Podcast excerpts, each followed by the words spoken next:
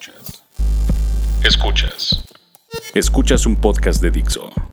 Escuchas Creative Talks. Creative Talks. El podcast donde hablamos de creatividad, futuro, innovación, medios, disrupción y emprendimiento. Con Fernanda Rocha y John Black.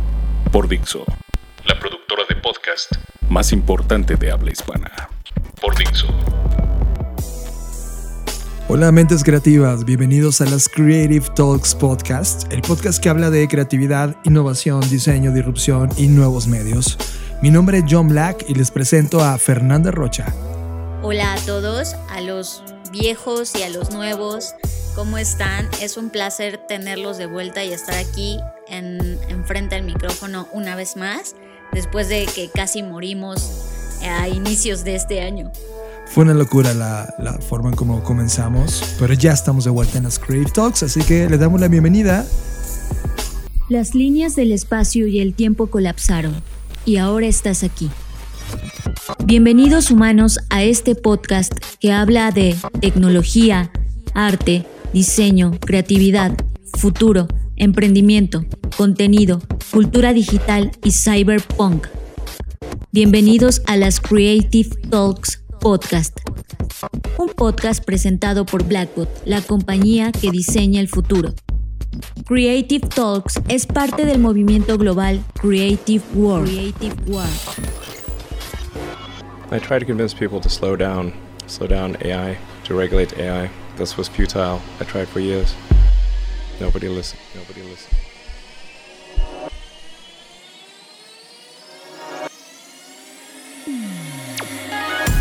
Como cada año, el mundo de la tecnología tiene un epicentro importante de todo lo que veremos en términos de tecnología de consumo. Es el Consumer Electronic Show de Las Vegas, en donde podemos ver productos, servicios y algunas cosas que están bajo desarrollo de alguna de las marcas más importantes del planeta. Creo que este año, Fer, por primera vez en la historia de este podcast vamos a hablar del CES porque tuvo un ecosistema de atracción magnético de cosas que venían ocurriendo. Primer tema, Apple regresa al Consumer Electronic Show y da uno de estos datos que nadie estaba volteando a ver y de repente dices, ok, primer tema, Apple genera más ingresos con la venta de sus AirPods que Spotify, Twitter, Snapchat y Shopify juntas, Fer. Esto es, esto es un, un highlight importante porque esto habla mucho de los modelos de negocio que tanto nosotros hemos estado analizando. No es el tema de la venta per se de los AirPods, sino de todo un ecosistema de contenidos creado en donde al final la venta de estos AirPods es parte de la suma de todo el esfuerzo. Suena impactante diciendo, ay, pues que Apple solamente abra, abra una compañía de venta de, de audífonos y ya está. ¿Qué creen? Ya la tiene. Pero para poder ellos vender todos los AirPods que venden, tuvieron que crear todo el ecosistema que hay detrás. Que esa es la, la, cosa más importante que nos dan este primer highlight.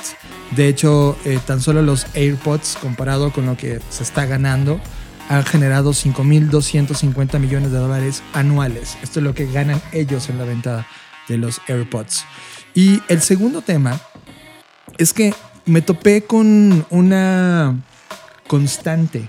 Todos los keynotes que venían atravesándose de todas las compañías, hablo desde Unilever, Salesforce, eh, Daimler Group, eh, eBay, etcétera, todas las compañías que están dando keynotes en el evento, había una constante ideológica. Primero, en cómo dejamos de ver la tecnología como el centro y vemos más a las personas dentro de un ecosistema.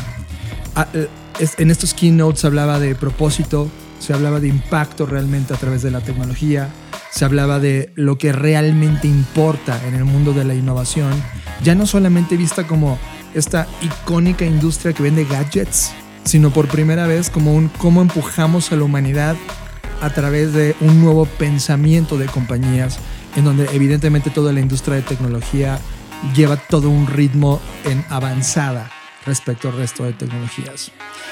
Fue así que hicimos una recopilación de voces del Consumer Electronic Show, pequeños fragmentos importantes que fueron dando y se las traemos a ustedes. Susie Daring, vicepresidenta y Chief Marketing Officer de eBay. Looking at a company and saying, gosh, for the good that they want to do and for the core of who we are, we don't own products. We empower our systems are an ecosystem so that we can ensure that we're empowering small businesses and entrepreneurs and you know customers who are looking for other livelihood. And in many cases, we just we just launched or just passed one billion in charitable donations. And the irony is, is that that's not even necessarily eBay. That's just us giving the technology to all of these different individuals and companies that are making that good and they're passing that good on into their communities. So even when I think about at the very heart of who eBay is 25 years later, when Pierre started the organization and started or took that first step, he did it with one thing in mind, which I think, gosh, if we could all just wake up with this sentiment every day, which is people are basically good. And how do I make sure that I'm building a company that is in core doing what's right and in service of and ensuring that we're creating multiple effects of good? Michael Kazan, CEO, MediaLink. A recent Accenture study revealed that 63% of global consumers prefer to purchase products and services from companies that stand for something meaningful. Another study from Omnicom's Porter Novelli indicated that 66% of consumers are willing to actually switch from a brand they know to an unknown, unknown purpose-driven brand. So the jury is in. Purpose has become a non-negotiable baseline for how to do business. Alan Job, CEO de Unilever. So one of my uh, misconceptions coming in as a rookie chief exec was that the shareholder base, Wall Street, the City of London would be saying, show me the next quarter, show me the next quarter. And of course they want to see that. But each and every one of our quality investors has also said, take the long-term view. Run the business for long-term success. And you will become irrelevant as a company unless you conduct yourself properly. It's that simple. People will vote with their dollars in the same way as us as a customer. You know, we, as we look at the tech companies that we want to work with, we look, we look at three levels of responsibility responsible platforms, responsible content, and responsible infrastructure. And if we can see a company that doesn't seem to give a damn about the content that's on their platform, that doesn't seem to police the content, and that's not worried about viewability, verification, uh, measurability, and impact, we'll move our dollars somewhere else. Mm. And so be behaving in a responsible fashion is a matter of business survival. And uh, we firmly believe this is, not a, this is not a good thing we're doing. It's our only way of running our company for long-term success. Marc Benoit, CEO de Salesforce. When we talk about digital transformation, for us, every digital transformation begins and ends with the customer. I guess, you know, we made a couple good decisions when we started Salesforce 21 years ago. I mentioned one is our core values, um, that we picked values that eventually aligned with the future. I think the other thing that we probably did was we picked one word to focus on, which is customer. You know, we don't, there's a lot of things you can do in the technology industry. You have a lot of choices of products you can build. For us, we only build customer products, helping you to connect with your customers in new ways and helping to connect customers and companies together in new ways. That's our sole focus.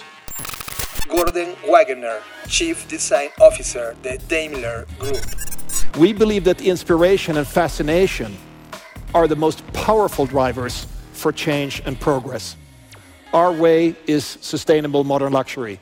Our tools are technology and innovation. The transformation of the automotive industry at large and society as a whole is something we look forward to. Estás escuchando Creative Talks Podcast. Todo este contexto de abrir, de abrir con el CES es porque, desde mi punto de vista, estamos en el inicio de una década que será importantísima para la humanidad. Fer, tú y yo hemos vivido los últimos 20 años de nuestras vidas viajando, analizando, proyectando, diseñando, creando en esta búsqueda o descubrimiento de ideas, tecnologías, nuevos comportamientos, tendencias, eh, modelos de negocio alrededor del mundo. Y estamos aquí, Fer, en un punto en donde toda esa fusión de contenidos, libros, personas, experiencias, fracasos y éxitos terminan en un solo concepto, diseño. Fer, Blackbot dejó oficialmente de ser una agencia de marketing y ahora somos una compañía de diseño. ¿Qué crees que ocurre en esta década? ¿Cuál sería el highlight de lo que tenemos que buscar como humanidad en esta década? Mira, creo que eh, se va a escuchar al inicio contradictorio lo que voy a decir, pero esa es justa la intención.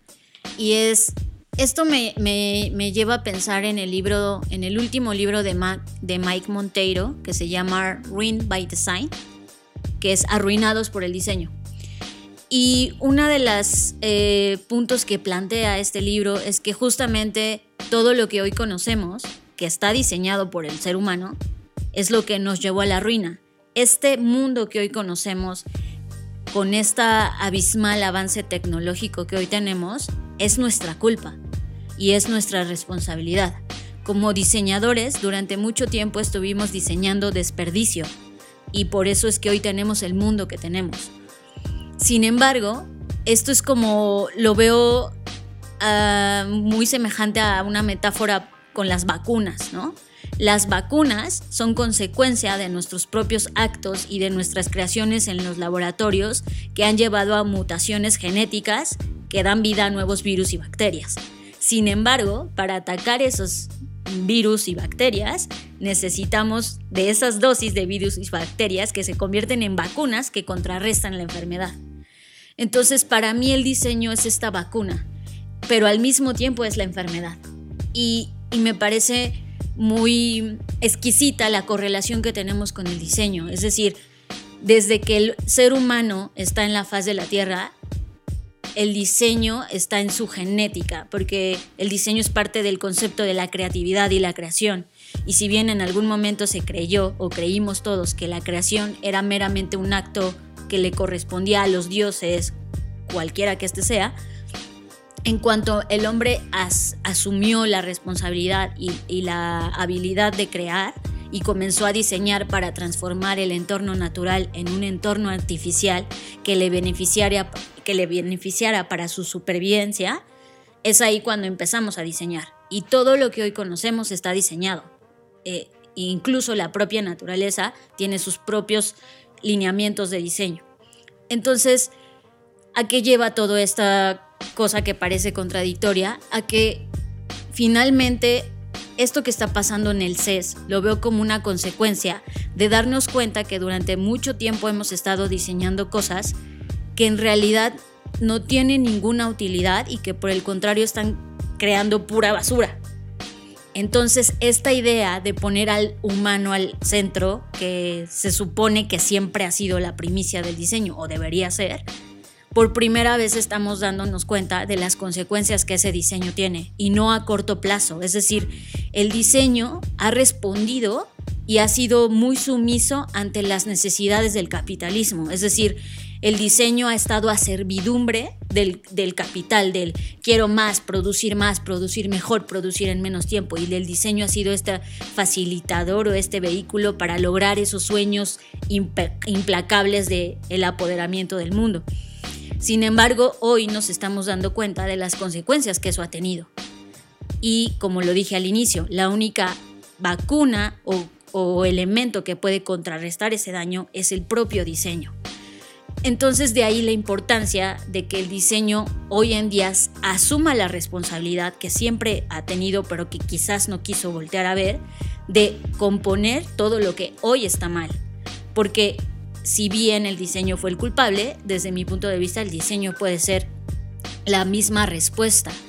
Y, eh, pensar en que puede ser la respuesta tiene que ver con asumir la responsabilidad de que lo que hoy diseñamos y lo que hoy es una respuesta para el presente quizás sea dañina para el futuro. Y eso es algo que debemos empezar a, pensar no solamente desde el punto de vista de diseño, sino de la propia creatividad. Es decir, que las respuestas que hoy generemos ante cualquier problema, porque ese es al final el objetivo del diseño, que no solo resuelvan nuestros problemas a corto plazo o inmediatos, sino que pensemos en las generaciones futuras que son las que realmente van a adquirir las consecuencias de las decisiones de diseño que tenemos hoy. Es decir, si hoy voy a diseñar un artefacto, un objeto, un servicio, una propuesta de valor, necesito pensar las consecuencias que eso va a poder tener, las posibles escenarios de consecuencia que eso puede tener en el futuro, para entonces desde hoy diseñar que lo puede contrarrestar y no al revés, no es, no es diseñar ahora, esperar a que pasen 10 años y decir, chin, ahora diseñamos pura basura, ahora qué hacemos con ella. Entonces creo que, que es una consecuencia natural que hoy en el CES esté volteando verde, ay, sí, todo lo que diseñamos ahora vamos a preocuparnos para que sí sea efectivo para el hombre.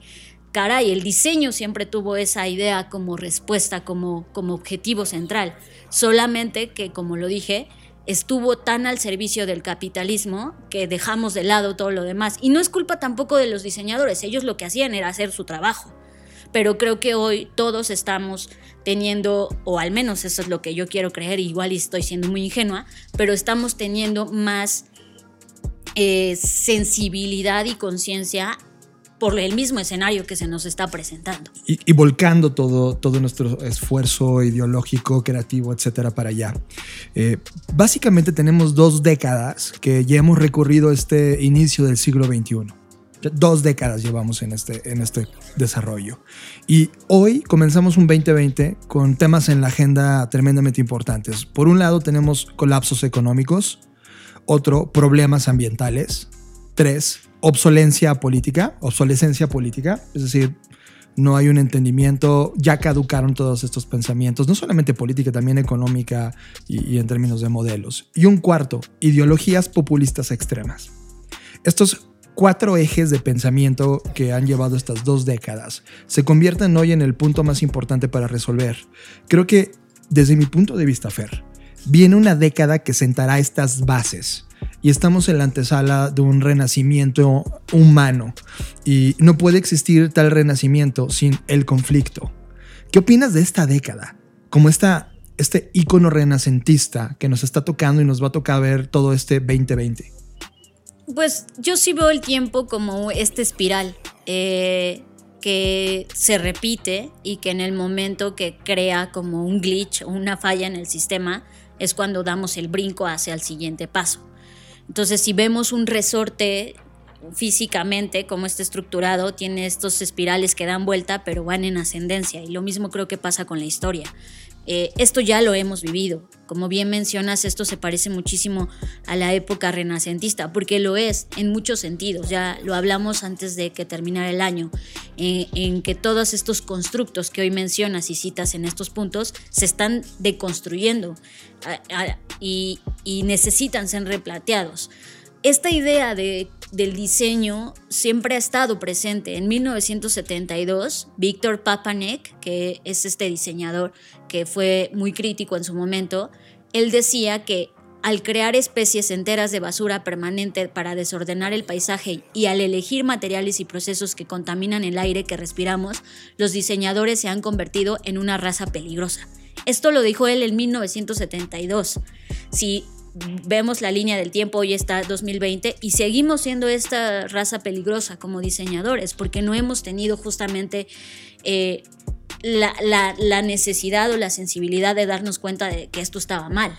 Sin embargo, hoy con todo esto reconstruyéndose y deconstruyéndose, nos vemos en la necesidad de voltear a ver este momento como una época renacentista en donde necesitamos replantear y crear nuevos conceptos y nuevas formas de crear las cosas que no solo estén centradas en la moda o en las tendencias o en las necesidades actuales, sino también en las necesidades que posiblemente vamos a tener en el futuro y que estamos teniendo en el sentido propio de los recursos naturales que el planeta nos provee. Ya nos dimos cuenta de muchas cosas. Creo que a todos nos tiene conmovido este tema de los incendios en Australia y muchas historias con las que iniciamos este 2020 apuntan a que quizás esta destrucción y este eh, constante crisis que estamos atravesando quizás es el aliciente que necesitamos para crear nuevas cosas que, que funcionen para los siguientes años. Totalmente de acuerdo contigo y solo trayendo como un mapa de contexto de por qué le digo renacimiento a este bloque.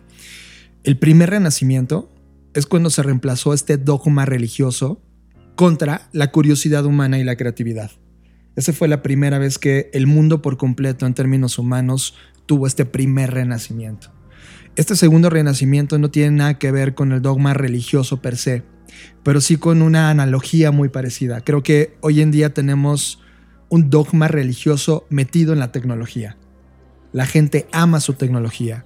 Y hoy estamos hablando en temas de conectividad, eficiencia, velocidad, optimización, productividad, relevancia humana, propósito, compromiso, relaciones, autorrealización. Todos estos conceptos nuevos, hoy tenemos un aparato tecnológico, un contexto tecnológico, un ecosistema creado donde realmente el renacimiento del pensamiento humano y de la postura humanista de este tema puede ser muy importante. Esto me lleva a este tema. En los últimos 30 años de nuestras vidas, Fer, hemos tenido una constante. La tecnología se convirtió en la nueva religión. Es omnipresente, nos conecta, nos entretiene, nos educa, nos pierde, nos encuentra. Es la nueva caja de ocio, amor, odio, entretenimiento. La tecnología ha reemplazado a la antigua iglesia poderosa y actualmente domina nuestras vidas personales y profesionales.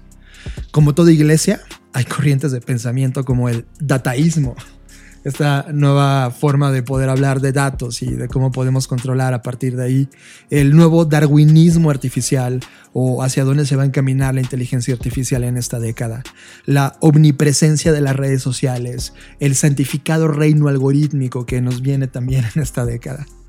Un mundo tecnológico, Fer, que controla el cómo nos comunicamos, cómo nos conectamos, cómo buscamos, cómo compramos, cómo vendemos y entretenemos pero también nadie nos enseñó a usarlo.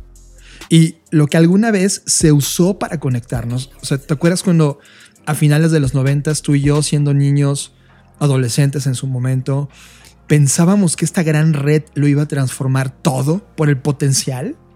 Ahora realmente esa potencialidad nos está dividiendo y manipulando, catapultándonos hacia una sociedad algorítmica en donde una vez más el poder solo lo tendrán los Mark Zuckerbergs de nuestra generación. Viene una década de cuestionamiento sobre esa religión tecnológica, sobre estos límites de la tecnología, sobre la privacidad, sobre el poder descontrolado de quienes tienen sobre nosotros.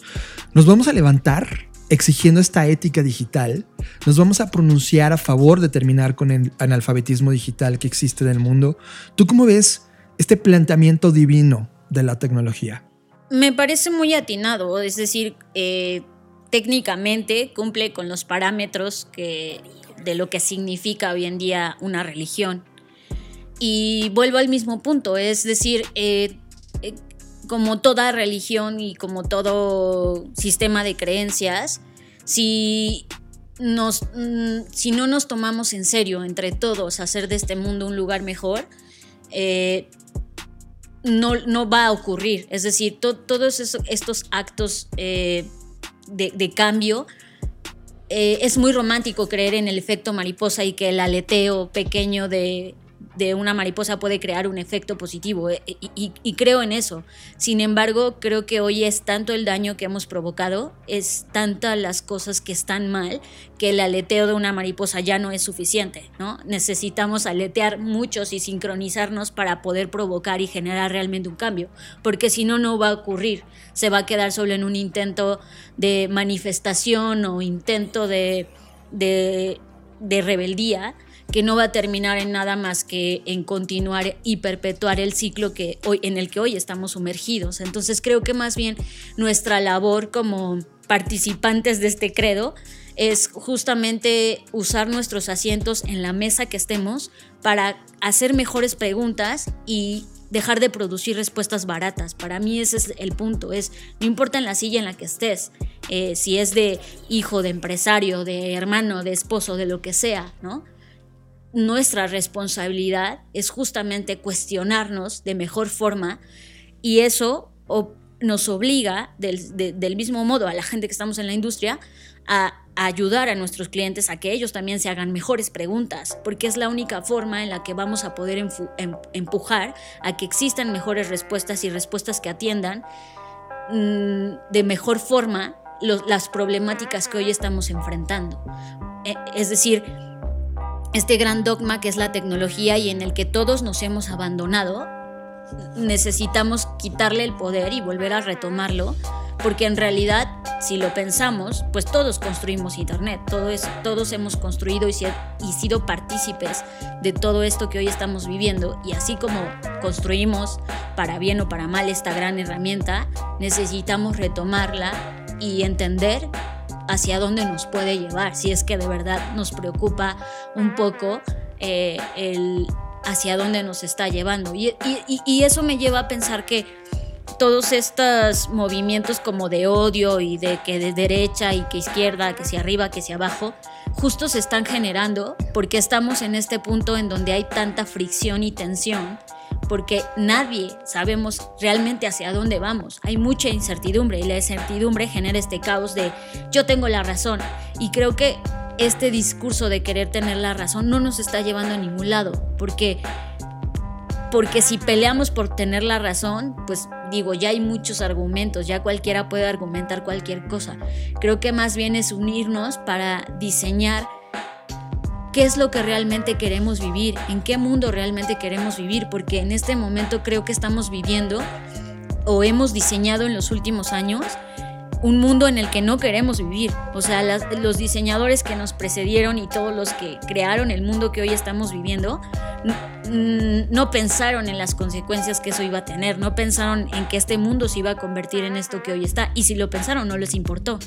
Entonces creo que más bien lo que tenemos que hacer es tomarnos en serio el futuro, qué significa el futuro y asumir la responsabilidad y no dejarnos llevar con la corriente de, ay bueno, pues aquí me arrastró la ola, pues ya ni modo, sino más bien eh, intentar ser agentes y de verdad tener agencia en las decisiones que tomamos todos los días y dejar de estarnos peleando con el otro y ver más bien en qué podemos colaborar. Tú que estás escuchando este podcast, lo creamos precisamente para hablar contigo, para hacerte sentir incómodo, para decirte que las cosas que nos tocan hacer en esta década son tremendamente relevantes para el futuro. Para el futuro probablemente del ser humano que va a estar aquí en 100 o 200 años se va a hablar de este momento, de lo que hicimos frente al reto del 2020. Y esto tiene que ver en la forma en cómo te comportas todos los días, en las decisiones que tomas, en cómo te vistes, en las cosas que consumes, en las cosas que, que decidiste ya no hacer, en la forma en cómo haces negocios. El tema se trata de volver al centro, volver a conectar con la humanidad.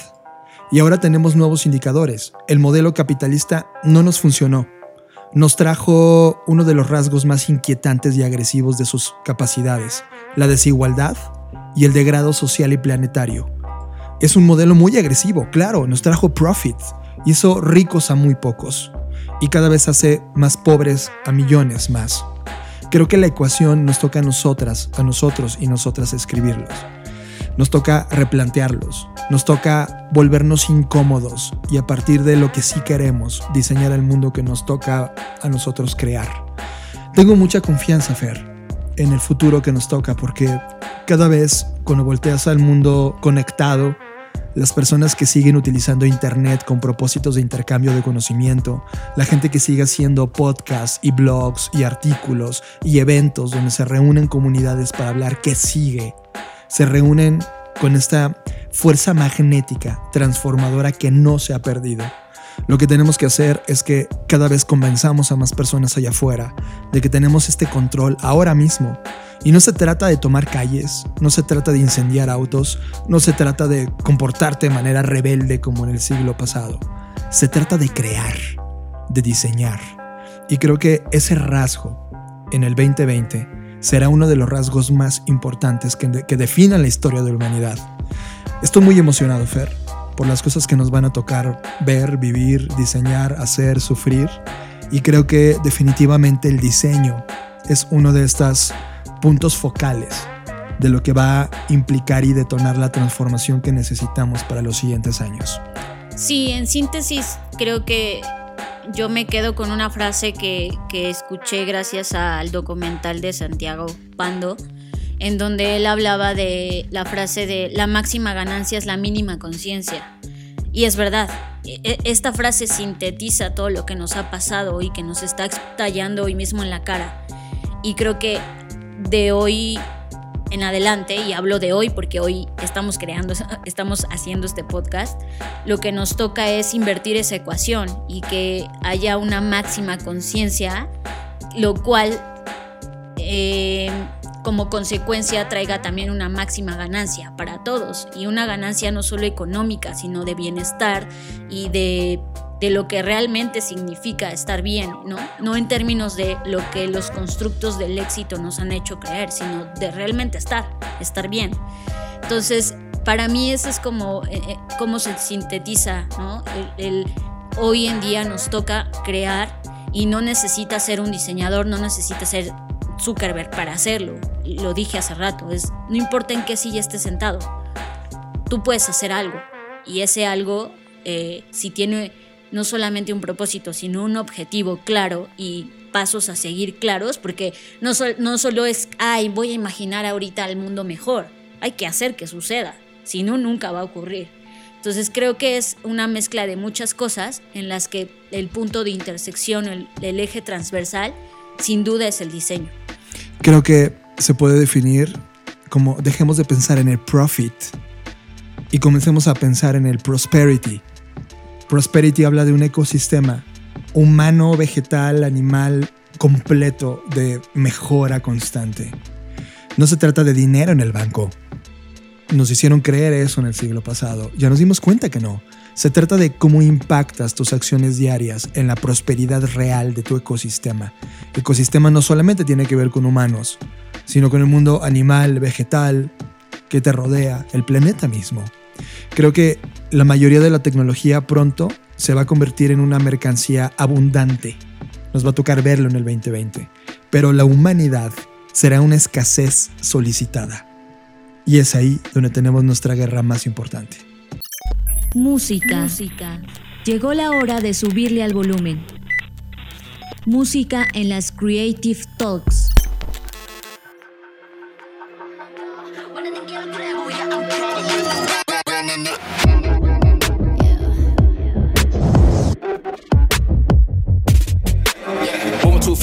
In slow mo. I'm a god, but I actually don't know. I mean, better put your pride aside. I'm a Benz, get more like a Volvo. Your best stuff looks like my words. Synapses, fire, and burst. Got the whole crew with me, about to do damage. You know we ain't average. I ain't gonna say this again, but it's in my time. Better look in my eyes. I'm a genius in the skies with my heart on my sleeve. If you can force you a block to a king in his prime. Everybody got a line. Sit back with the stars in line. I finesse like my life on the nine was a diamond in the rough, and now I shine. No one could stop us, they'll try, but they won't. Nada nos puede parar. Oh.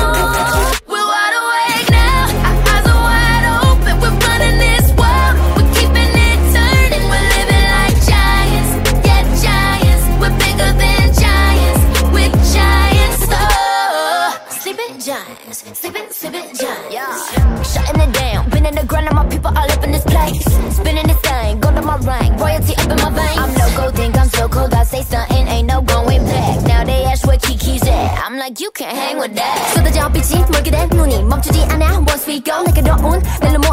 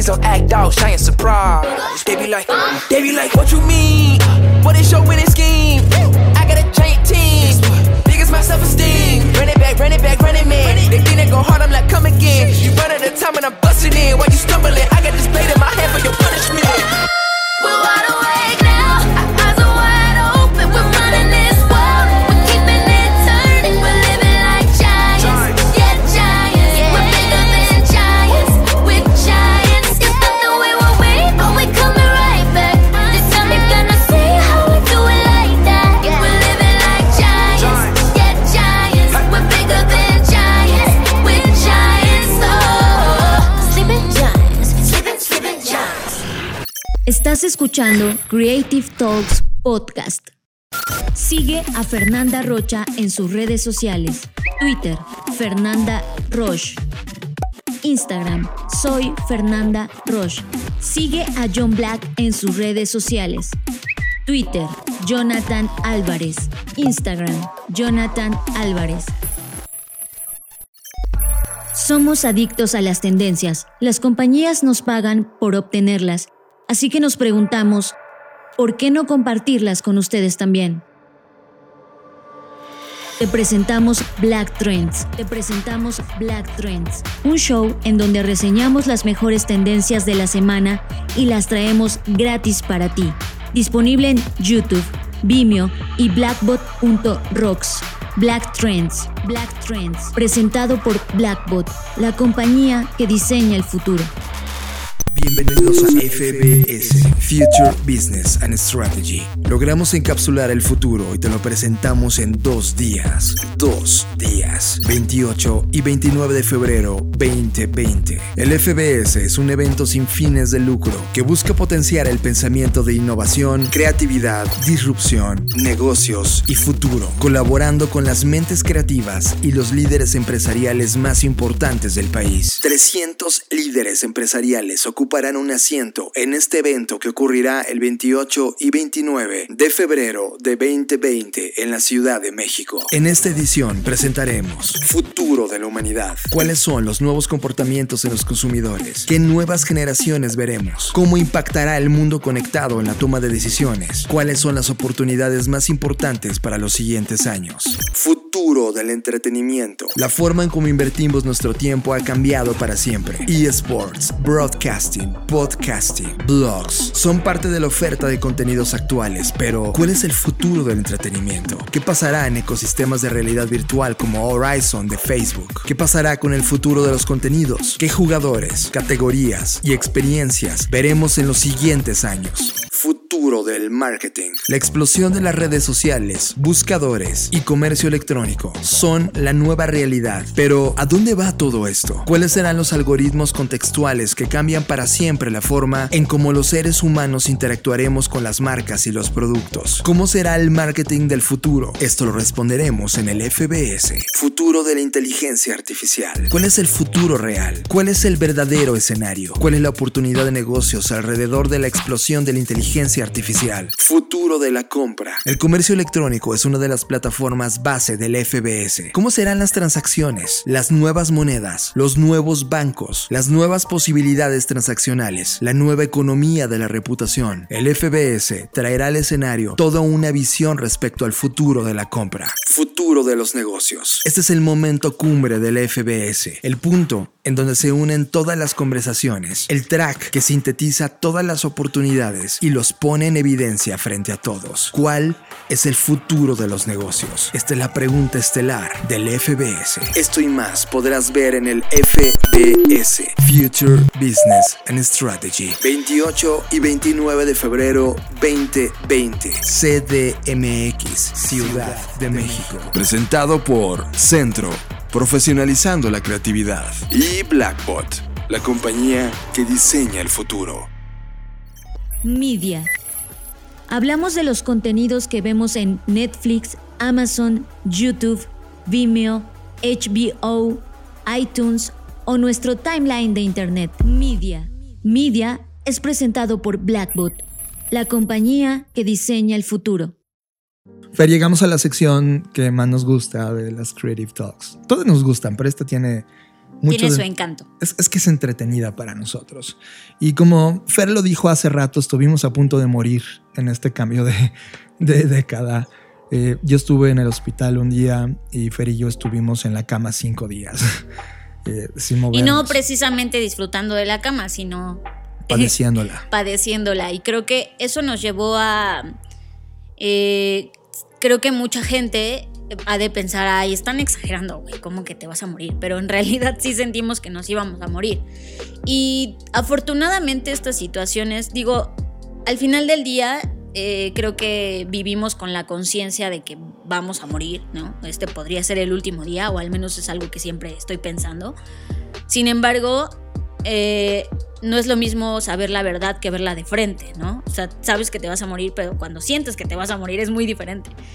Eh, y quiero agradecer, eh, ya sé que esta sección es para eso, pero yo sí quiero agradecer a las personas que nos escribieron, a los que se enteraron, que son las personas que están mucho más cercanas y que nos escribieron y, o que cuando se enteraron después nos escribieron para darnos una palabra de aliento.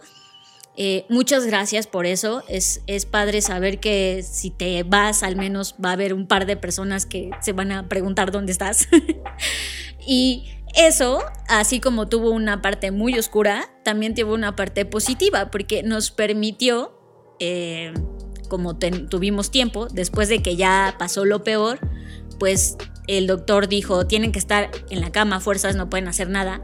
Entonces dijimos, bueno, al menos podemos ver contenido y aprovechar este tiempo y no sentir que se nos está yendo de las manos. Y entonces aprovechamos para ver mucho del contenido que no habíamos podido ver hasta ese momento. Y, yo descubrí el amor que tengo a Cuevana. ¿Qué contenido vimos? Creo que eh, un gran pendiente del año era Mandalorian y definitivamente está mil veces mejor que cualquiera de las películas que ha creado Disney en The Star Wars. Sí tienen que verla. Y lo más interesante es que sí también va a haber segunda temporada para otoño del 2020. Tienen que verla. Y la calidad de la historia, el personaje, más allá de ver a Baby Yoda en acción, es, una historia que a mí como fan me deja un sabor de boca fascinante. Hay demasiadas referencias de la historia de Star Wars. Eh, me encanta. Mandalorian sí es uno de los, de los temas interesantes que creo que John Favreau hizo un trabajo genial y me vuelve a reconectar con este mundo que me había sentido demasiado mm, descafeinado con las películas que nos ha entregado Disney de Star Wars. Creo que Mandalorian me vuelve a colocar una vez más ahí en el centro y de entender eh, desde otro punto de vista este universo creado por Star Wars. A mí me encantó, Fer. Me gusta, o sea, creo que es un como que tomen esta píldora para seguir enganchados y que da pie a muchas historias. Eh, sin embargo, o sea, no, no, me gusta mucho, es una gran historia, pero siento que, o sea, ya me, ya, ya me cansé de Star Wars, ¿no? Y soy fan, o sea, es como, soy un fan consciente. Por ahí leía que no eres fan hasta que cumples los requisitos de leer cómics, ver no sé qué. O sea, creo que sí cumplo esos requisitos, así que sí me puedo llamar y proclamar fan. Pero también creo que ya es como muy desgastante, ¿no? Disney ya tiene la fórmula como muy comprobada y más bien me parece retador la declaración que hizo Warner Brothers hace unos días sobre ya tenemos la inteligencia artificial para decir cuándo estrenamos, cómo estrenamos, quiénes actúan. Eso me emociona más que lo que ha venido haciendo Disney los últimos años, ¿no? Entonces creo que está padre mm, y, y se me hace suficiente. O sea, sé que va a haber más y no sé qué tan bueno va a estar pero me parece más retador lo que están haciendo otras generadoras de contenido que lo que ha venido, hecho, venido haciendo Disney. Mientras sigan haciendo contenido bajo fórmula, va a ser aburrido. Sí, porque como que ya sabes qué esperar, ¿no? Es como, ay, sí, está siguiendo el arco narrativo y el camino del héroe, gracias. ¿Sabes? Es como de... Es como, güey, ya, o sea... Es como, sorpréndeme, cabrón. Dame historias que me hagan sentir como cuando vi por primera vez ese filme. Y tiene mucho que no me siento así. Bueno, yo me sentí un poco así con, otras dos películas que vimos. Parasite, que, que es, fue una de las películas que, está recibiendo muchas eh, con, ¿cómo se llama? con decoraciones y muy buenas críticas.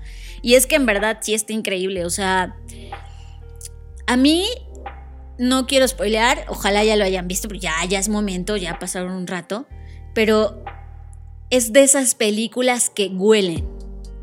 Es decir, no solamente te incomoda por lo que estás viendo y no sabes tú mismo cómo sentirte porque te lleva de la confusión al disgusto, a la, risa y al sarcasmo en muy poco tiempo, sino huele la película. Eh, me, pareció increíble que el, el tema central, o así lo entendí yo, sea el olor ¿A qué huele el capitalismo en este momento? ¿A qué huele la pobreza? ¿A qué huele la diferencia de clases? ¿A qué huele? O sea, no he dejado de pensar en eso desde que la vi para acá. Me parece extraordinario que haya tomado un concepto como el olor para describir perfectamente una situación que a pesar de estar hecha en Corea, no nos es ajena en ningún Sí. lado del mundo. Entonces, creo que muy pocas veces se habla del olor, del, del olor como una división de clases, ¿no? Siempre hablamos del dinero, pero nadie habla del olor porque es incómodo. Y así de incómodo te hace sentir la película, ¿no? Creo que socialmente es un tema que lo toma de una forma que llega un momento que hueles. O sea, cuando él va manejando, el chofer, que es el papá de la familia, va manejando el auto y va atrás la señora rica, te imaginas, no sé si a ustedes les pasó, pero te imaginas a qué huele. O sea, como, como lo que las abuelitas o las mamás decían que era como huele a trapo húmedo. Ese olor se me vino a la mente y no dejé de sentirlo durante toda la película. Y eso me parece extraordinario. Me parece que algo audiovisual te pueda hacer sentir o despertar otros de tus sentidos. Me parece un. Ya esa, es, esa, esa pequeña acción me parece maravillosa. Sí, sí, creo que eh, hi- hicimos un listado. Los que, los que quieran irse a los cuatro podcasts anteriores a este, hicimos un listado de películas, filmes, etcétera. Y esta debió haber estado en el top 10. O sea, ¿te acuerdas que lo mencionamos? Todavía no hemos visto a Parasite, pero sí debió haber estado en el top 10. Y si tú has iniciado el año y no has visto Parasite, sí necesitas verlo y necesitas darle total o sea, meterte, inundarte en esta en este olor fétido de la historia, ¿no? O sea, deja a un lado la pantalla del teléfono móvil, siéntate a disfrutar el cine de verdad.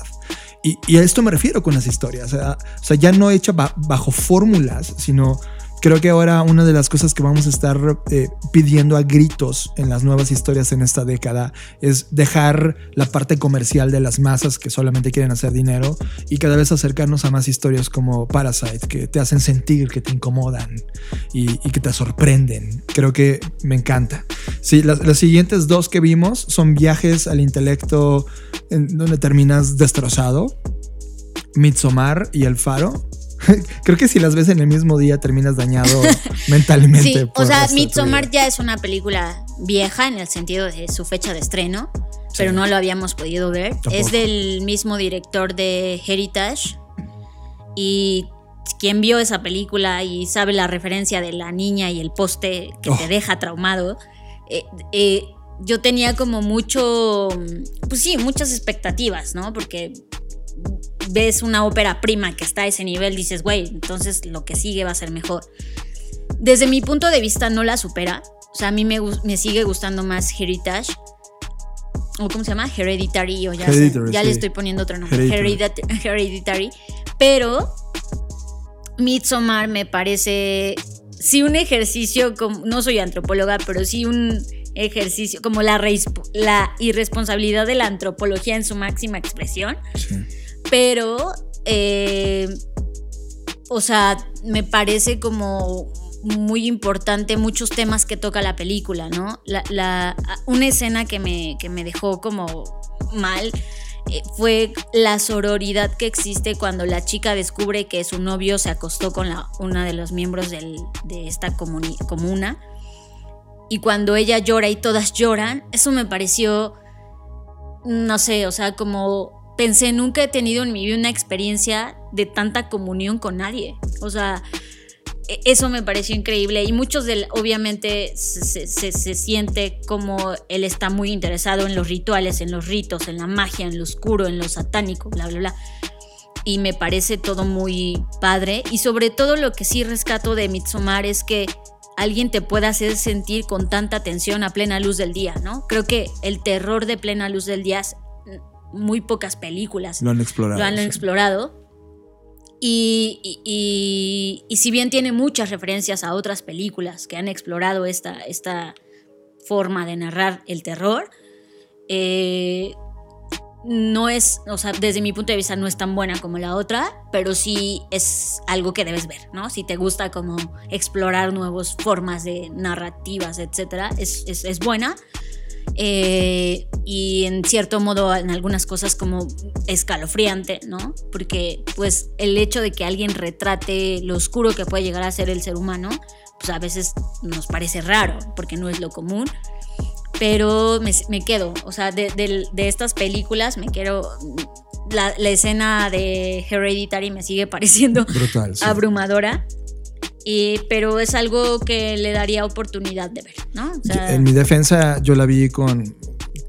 revolcándome en la cama de dolor. Estaba ardiendo mi cuerpo y mi mente. Entonces fue un viaje eh, complicado. Inclusive hubo momentos de, de filme que no los quise ver, pero los escuché, ¿no? Y, y sí, me, me, me- me- me desquiciaron totalmente. Ahora, eso en- con su, digamos que en contraparte con la película del Faro, que la película del Faro es del director que hizo The Witch, la de la bruja, que Brutal también, es también. otra, para mí, otra de las mejores películas de terror que existen, que creo que tanto Robert Eggers como Ari Aster tienen en común esta fijación por, por lo oscuro, ¿no? Por explorar como pues toda esta parte demónica, mm, oscura, simplemente oscura, terror, de terror, ¿no? Y el faro, de verdad que llegó un momento que me provocó náuseas. O sea, ya no sabía qué estaba viendo. se- sentía como que estaba teniendo una pesadilla. Así me sentí, con esa cosa de ya no sé qué es real, ya no sé quién es quién. Y, lo que me parece increíble es que dos actores, de eso se trata la película. Solo hay dos actores en escena, pero todo el contexto y toda la ambientación está generada de tal forma que te da una ansiedad. Así, de verdad, se me revolvía el estómago. Ya, yo ya no podía, ya no podía verla. Llegó un momento que decía, ya, ya que se acabe. E- Era como una agonía que estaba viviendo. Sí, la y que- sufres que, totalmente. ya pedía que se detuviera. Y O sea, si estás de acuerdo que va a trascender como una pieza de arte fílmico. sí, se me hace muy de culto. es de culto, es, o sea, es para entenderla en muchos contextos, es para, después de ver este filme te sientes tan incómodo que intentas buscar respuestas porque no la entiendes, porque te provoca eh, esta, esta repulsión de la manera en cómo está grabada, los, los oídos, los, los oí- este, so- eh, ¿Sonidos? sonidos y que son repetitivos, ¿no? La lluvia constante, esta, este desquiciamiento. Es, ojo, no estoy hablando nada de mérito o desmérito actoral, eso está en un nivel Dios. En verdad, Sí, me sorprendió Robert Pattinson. ¿eh? brutal. No o sea, confiaba en ambos, bueno, ambos nos sorprendieron totalmente en la obra per se. Y, creo que sí es una pieza de arte brutal. Pero de ahí a que la disfrutes, o sea, se va a provocar algo en ti, en tu cabeza, para mal, que yo sí les recomendaría enfrentar, enfrentarse a ese, a ese filme. Expónganse a esa obra. Y ya me dirán, no lo van a disfrutar. No es una película que vas a disfrutar, vas a padecer. Y te va a provocar esta incomodidad brutal al- una vez que la termines, si es que la terminas. Y la, un- la última que, que- que vimos, que también es incómoda, es la de No te metas con, con los gatos. que Pero un esa es una serie, ¿no? Es un documental. Es un documental serial. Sí. Eh, creo que son dos partes, si no me equivoco. Eh, inicia con, una, con un tema que tú dices, ok, está bien. Alguien que golpea gatos y ok. Pero luego trasciende a temas uno dices, esto ya es enfermizo. Y ese es el Internet, esa es la Deep Web, ese es el mundo, estos son los humanos de, esta, de, esta, de estos momentos que nos toca convivir. Y si es un, un tema de una foto a una realidad que no estamos queriendo ver en el mundo de Internet y en el mundo en general y que nos toca discutir. Finalmente, eh, quiero hablar de un contenido de Steve Kotz. Steve Kotz es este ilustrador gráfico que ya he platicado mucho también en este podcast. Lanzó un nuevo video musical, se llama The Turning Point, en donde nos vuelve a sorprender con este trabajo destructivo de lo humano respecto al medio ambiente, el cambio climático, la extinción de las especies y cómo nosotros literal estamos jodiéndolo todo en una pieza artística increíble. Búsquenlo eh, tanto en Vimeo como en YouTube. Pongan The Turning Point o, o búsquenlo con el nombre de Steve Kotz para que puedan ver este video o toda su obra. Es fantástica. Apps. Software que nos encontramos y reseñamos para ti. Apps es presentado por Katana, el primer Creative Planner para mentes creativas. Tenemos dos recomendaciones para ustedes que son tremendamente interesantes. La primera es un tema de productividad. Todos ahora mismo están en el tema de ¿y cómo cumplo todo lo que me prometo cada año y no puedo? Ok, hay una, cantidad brutal de apps allá afuera. Nosotros mismos hemos creado una plataforma eh, eh, física que se llama Katana y puedes descargarla gratis. Pero hoy vamos a hablar de una que se llama Slash. Slash es una aplicación de productividad que busca ayudarte a completar todas estas tareas poniendo foco solo en una.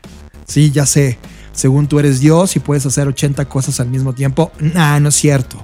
Está comprobado que el humano no puede hacer dos o tres cosas al mismo tiempo. Tiene que meterse a una y hacerla bien. A menos de que seas Fernanda Rocha y hace 8 o 10 al mismo tiempo. si no eres Fernanda Rocha, tienes que usar entonces este app. Para obtenerlo es getslash.co.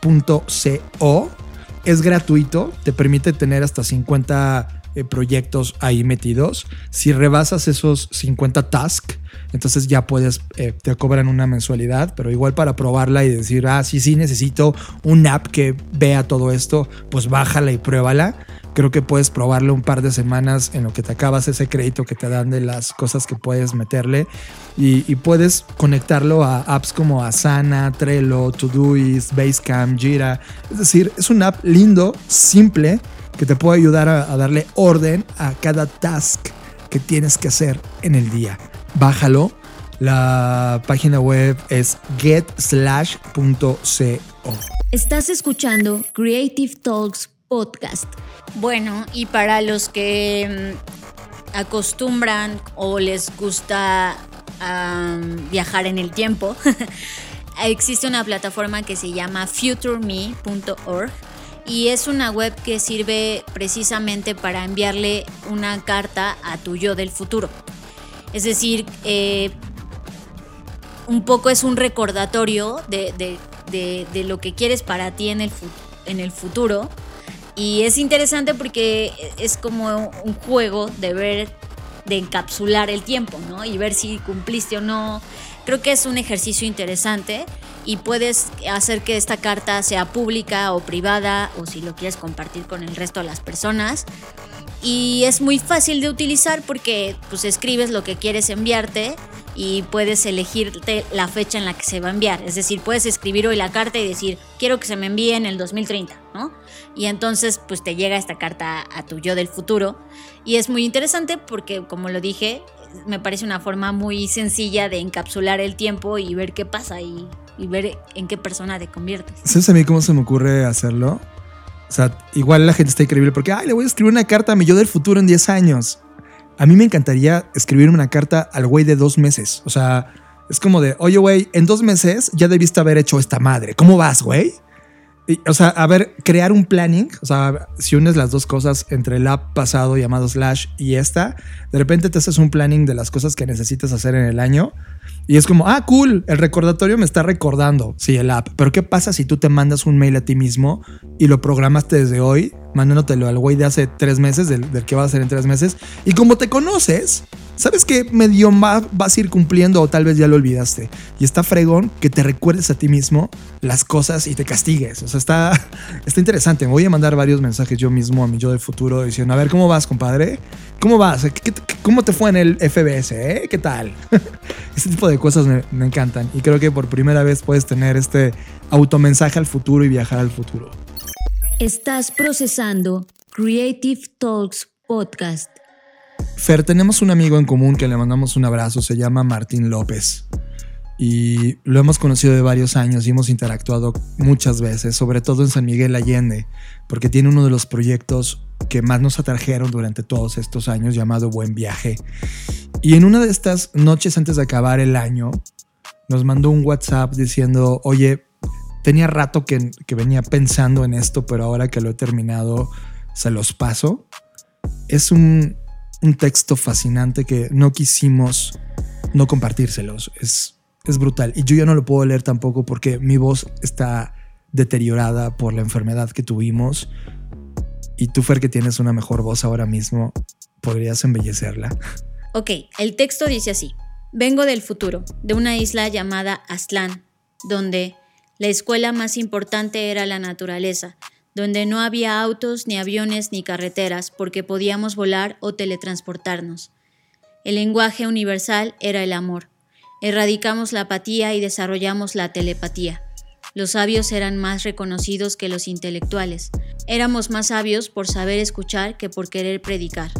No había hospitales, ni psicólogos, ni terapeutas, ni gurús, porque todos nos curábamos en la naturaleza.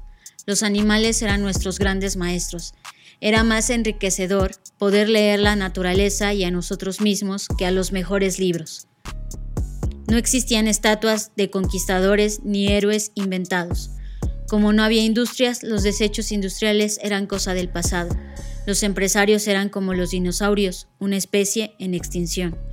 La publicidad no era necesaria porque todo lo bueno y necesario llegaba por sincronía y añadidura. El sexo era la puerta del sexto sentido. El odio no existía porque se erradicó la desigualdad y la pobreza. La conciencia era más importante que la ciencia. Todos los ríos y los bosques tenían más valor que el oro y eran de libre acceso, sin cover, sin cercos. La Internet era la red subterránea de micelios que nos conectaba intuitivamente y sensorialmente, sin necesidad de estar pegado a una computadora o a un celular. No existían fines de semana ni vacaciones porque todos los días eran una pura gozadera. Desde niños nos enseñaban a sembrar y cosechar nuestros propios alimentos. Nuestros viajes más chingones eran en nuestro interior. Nuestras casas las hacían las nutrias y los pájaros carpinteros, a cambio de cantarles unas canciones. En esta isla no había gobiernos, ni fronteras, ni patriotismos. Las leyes cósmicas nos regían. Los abuelos y abuelas eran los más escuchados y respetados. Todo ser vivo tenía los mismos derechos de cohabitar en la isla. Los delfines eran los mejores parteros, los pájaros daban los mejores conciertos, los elefantes eran los que tenían más cuentos que contar por sus memorias, las ballenas tenían el don de poder entrar en nuestros sueños y darnos viajes increíbles.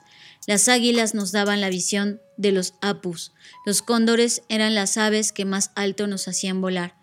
Los dragones, cuando nos dejaban montarlos, nos llevaban de viaje por multiuniversos paralelos. Los búhos nos enseñaban a ver la luz en la oscuridad. Los cuervos nos enseñaban cómo tener una compañera para toda la vida. Las tortugas eran las abuelas más sabias de toda la isla. El cautiverio de animales estaba prohibido y todas las mascotas fueron libres. Los duelos de los animales eran tan importantes como los de los humanos. Cualquier diversidad de géneros era aceptada. El tequio con los animales era muy fructífero, siempre de común de acuerdo. La ley de sobrevivencia del más fuerte cambió por la del más apto y el más generoso. Un grupo de ancianos lidera la isla, donde regalan tierras a quien más las cuide. Fueron pocos hombres de conciencia los que pudieron llegar a esta isla para empezar una nueva humanidad. Martín, buen viaje. Estás procesando Creative Talks Podcast. Y con esto llegamos a la parte final de estas Creative Talks. Gracias por estar con nosotros una vez más. Con esto abrimos una nueva década. Una nueva década donde va a haber muchas ideas, mucho arte, mucha creatividad, mucha innovación, mucho que destrozar y rediseñar. Gracias a todos los que nos mandaron mensajes, a los que ya se inscribieron al FBS, perfecto, les estaremos mandando en estos días eh, si, si calificaron o no para estar en este evento que ocurre el 28 y 29 de febrero del 2020. Gracias a todos y cada uno por todos los puntos de contacto que tenemos en este mundo digital. Y no olviden descargar nuestro reporte de tendencias 2020 que creamos en Blackboard con la finalidad de apuntar hacia los posibles escenarios y cosas que se pueden presentar a lo largo de este año. Es un reporte que hicimos con mucho trabajo y mucho cariño para ustedes, gracias a los que ya lo descargaron, a los que ya lo compartieron. Eh, a partir de esta semana eh, cada semana vamos a estar hablando de una de esas tendencias contenidas en el reporte en nuestro videoblog de Black Trends. Así que para todos aquellos eh, que lo están leyendo van a poder tener información adicional sobre cada una de las tendencias y los que aún no lo descargan pues los invito a que lo hagan. Y muchas gracias por estar acá. Es un placer estar de vuelta y con todo el ánimo y el ímpetu de acompañarlos en estos siguientes 10 años. Prometo curar un poco más esta garganta, pero ya no podíamos esperar, ya teníamos ganas de volver a platicar con ustedes. Yo soy John Black y recuerden que pueden seguirme en arroba Jonathan Álvarez tanto en Twitter como en Instagram. y yo soy Fernanda Rocha. Me pueden encontrar en redes sociales como Fernanda Roche y a Blackbot lo encuentran como Blackbot Rocks. Nos vemos en el futuro. Bye. Dixo presentó. Dixo presentó Creative Talks. El podcast en donde hablamos de creatividad, innovación, medios, disrupción y emprendimiento. Con Fernanda Rocha y John Black. Por Dixo, la productora de podcast más importante de habla hispana. Nos escuchamos en el futuro.